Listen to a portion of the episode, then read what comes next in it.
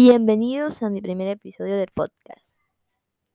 El tema que se va a tratar son los consejos por parte de los adultos y las normas de conducta para usar un Internet sin riesgos. El Internet, los teléfonos móviles y los juegos interactivos tienen grandes beneficios que han contribuido a su rápida implantación en la vida cotidiana de las familias.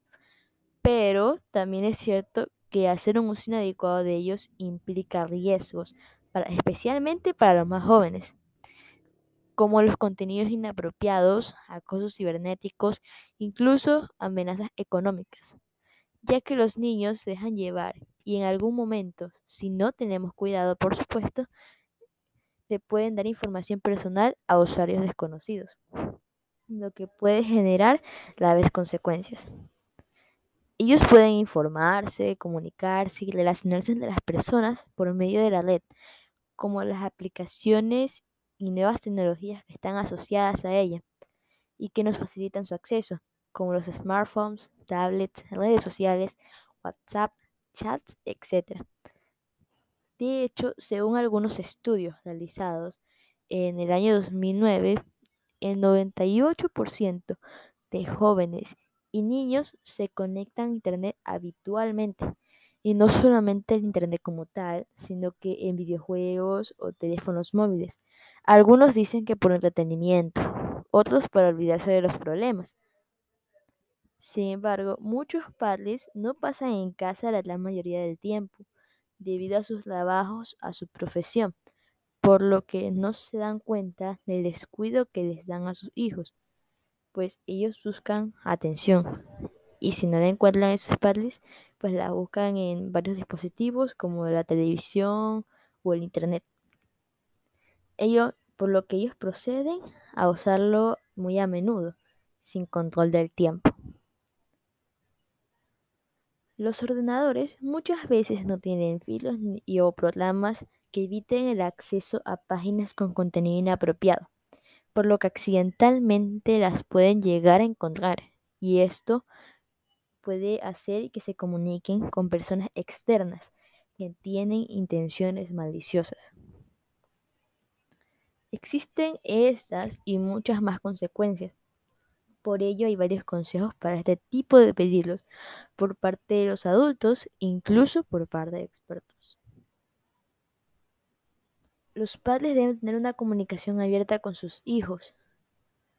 Ellos deben saber que están dispuestos a ayudarles, a resolver sus dudas y aconsejarles de manera que se establezca una relación de confianza en la que ellos se sientan cómodos y cuenten cualquier problema que tengan, sobre todo si está relacionado con personas o situaciones externas de Internet. Los padres deben interesarse por lo que hacen sus hijos en la red, pero sin interrogatorios, respetando su intimidad. Aunque muchas veces los padres les prohíben el internet a sus hijos, ya sea por precaución, pero esto puede llegar a resultar contraproducente, ya que deben enseñarles los hábitos del buen uso de Internet para que sean responsables, convirtiéndose en un modelo a seguir. Tienen que advertirles que no deben dar datos personales a nadie con quien se comunique en la red o en las redes sociales. Asimismo, pueden establecer normas que ellos deben seguir, como horarios, tiempos y contenidos según su edad, ya que les ayudará a mantener un equilibrio entre sus actividades cotidianas y el entretenimiento, y ellos comprenderán que hay un tiempo establecido absolutamente para todo. También les pueden supervisar lo que hacen en la web, como las páginas que visitan, los con quienes se comunican por las redes sociales, y así los podrán acompañar y mantener una confianza entre padres e hijos.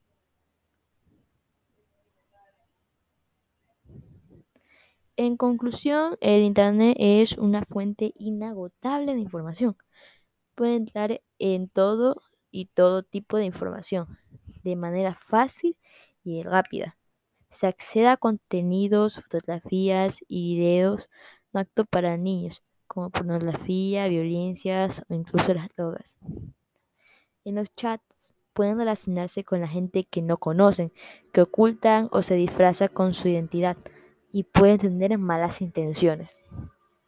Por lo que los padres deben advertir a sus hijos de los riesgos que hay en Internet y que a veces pueden ser un poco inocentes y sin intención alguna facilitan datos personales que están a su alcance, como el que comprometen a la seguridad de la familia, el número de tarjetas de crédito, teléfono o incluso la dirección de su domicilio. Deben mantener un horario de uso para que tengan un buen equilibrio y no se vuelvan adictos a un dispositivo o a las redes, descuidando sus estudios e incluso sus relaciones familiares e interpersonales. Les agradezco que escuchen este podcast, espero que les haya gustado mucho el tema. Muchas gracias.